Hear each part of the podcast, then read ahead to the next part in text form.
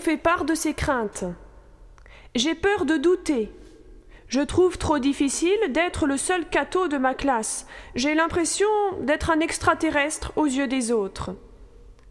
Sœur Isabelle de la Sainte Face, petite sœur de la Consolation, lui répond. Cher Pierre, permets-moi trois remarques et quatre conseils. Tout d'abord, si tu es le seul cateau de ta classe, tu n'es pas le seul cateau à éprouver ce sentiment. Vous êtes une multitude dans ce cas. Plutôt rassurant, non? Ensuite, si le doute est à la mode, il n'est pas une fatalité. La foi n'est pas l'absence de doute, mais la capacité à les surmonter. Avec un peu de réflexion, tu te rendras vite compte qu'il est plus raisonnable et normal de croire que de se cacher derrière le hasard. Enfin, Dieu n'a pas déposé en toi le trésor de la foi en te demandant de te débrouiller pour le garder. Il savait que c'était perdu d'avance. Les moyens qu'il te donne sont innombrables, mais ils reposent tous sur quatre piliers indispensables qui te permettront d'édifier autour de ta vie spirituelle une forteresse capable de résister à tous les assauts. Ce sont les piliers de la prière, de la connaissance, de l'état de grâce et du sacrifice. La prière est l'âme de toute vie chrétienne. Elle est nécessaire pour garder une foi solide et pour la mettre en pratique. Elle doit être quotidienne, car si tu pries tous les jours, tu ne manqueras pas la messe du dimanche. Mais sans la prière quotidienne, cette fidélité, crois-moi, ne durera pas. Même si tu n'éprouves pas d'attrait pour la prière, fixe-toi chaque jour de vrais rendez-vous avec le Seigneur. Que tu t'adresses à lui directement ou par la Sainte Vierge et les saints, ta prière portera toujours des fruits et fera de toi un pratiquant heureux et convaincu. Ensuite, la connaissance.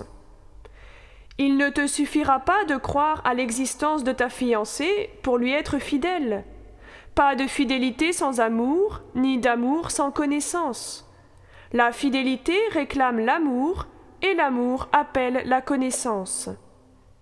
De même, ta relation avec Dieu exige la connaissance de ce qu'il est, de ce qu'est l'Eucharistie et la religion.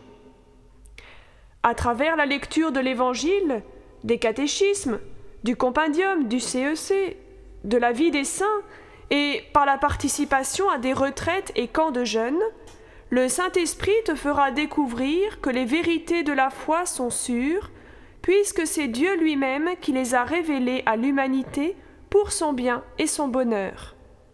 Ensuite, l'état de grâce, c'est-à-dire la vie de Dieu en toi. Pour t'aider à vivre en état de grâce, tu auras soin de te confesser tous les mois. Confie aussi tes difficultés à un prêtre ou une personne capable de t'aider vraiment. Tu seras alors de ces chrétiens qui ont décidé de vivre en altitude. Enfin, le pilier du sacrifice. Il n'a pas la cote et pourtant. Le Christ en croix te regarde et attend de toi une réponse de courage et d'amour. Le sacrifice est vital pour trouver ton bonheur en Dieu et en Dieu seul. Il ne s'agit pas de privation pour elle-même, mais pour rester libre face aux pressions des médias, de l'athéisme, de la drogue ou encore de la sexualité déréglée, et pour garder ainsi le plus précieux des trésors, l'amitié de Dieu. Cher Pierre, un chrétien qui prie, approfondit sa foi, vit en état de grâce et se sacrifie, n'est jamais seul dans la vie, non seulement parce qu'il est toujours avec Dieu, mais aussi parce que son rayonnement en entraînera beaucoup à sa suite. Ami, sois donc fier de ta foi, Dieu compte sur toi. Et si tu veux approfondir le sujet, tu peux lire du Père Gillet Les quatre piliers de ta vie chrétienne aux éditions Teki.